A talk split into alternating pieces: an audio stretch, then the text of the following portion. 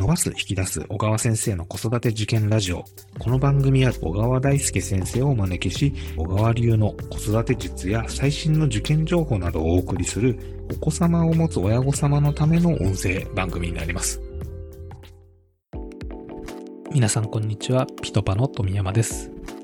今回は学校の宿題との向き合い方というお話になります。で、まあ、それぞれの学校だったり、あるいは先生によってですね、宿題に対するスタンスっていうものはいろいろ様々あるかなと思うんですけれども、中にはですね、ドリルを3回やってくるとかですね、あるいは同じ漢字を10回ずつ書いてくるというような、まあ、個人的にはちょっと全時代的だなと思われるような宿題というのもまだまだ、多いようなんですね。リスナーさんからのご質問の中にも、こういった宿題に対して疑問があるという内容の質問がいくつかありまして、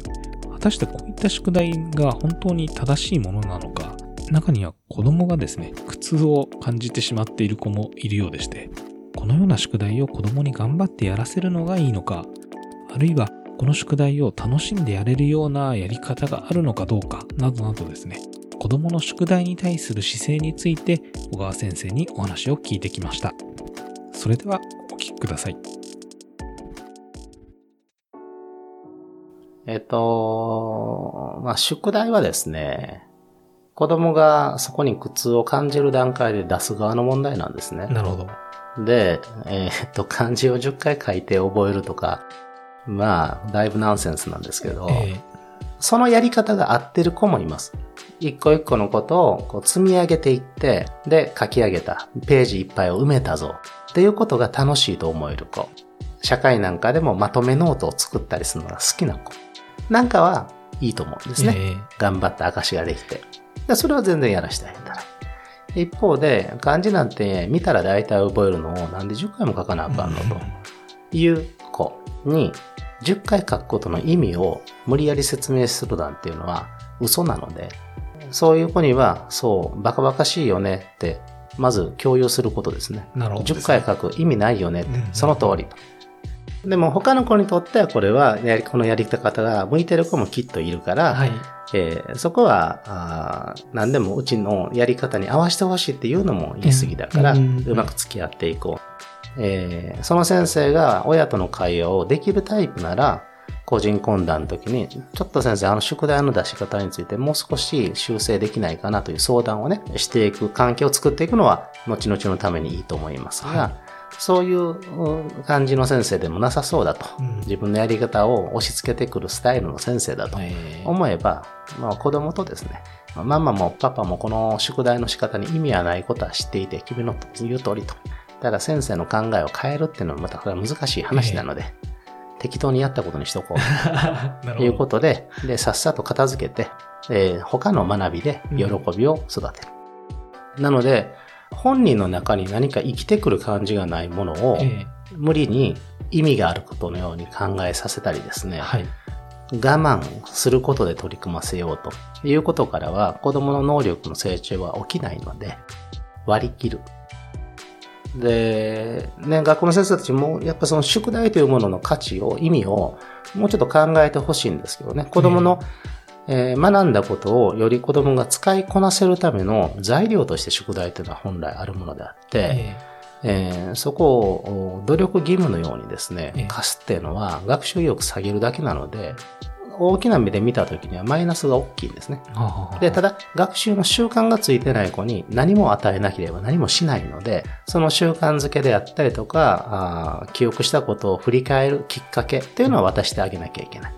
だから、そういう意味で宿題を出すこと自体は意味があるんですよ。えーでもそのやり方まで強制すると、はい、何回も繰り返すとかね、えー、それは子供それぞれのスタイルをよく見てあげないと、合う子もいれば合わない子も出てくるので、うん、合わないなということは、親御さんの方で気づいたら、合うやり方を一緒に探すか、